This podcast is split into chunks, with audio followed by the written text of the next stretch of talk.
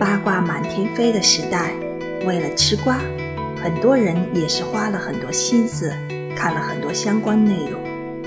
但真相是什么，我们很难确定，因为我们并不是当事人。所以吃瓜需谨慎，也更需要我们自己有是非判断的能力，不然被网络的那些内容带着跑，很容易让自己偏颇。同时浪费时间，也给自己情绪上带来很多困扰。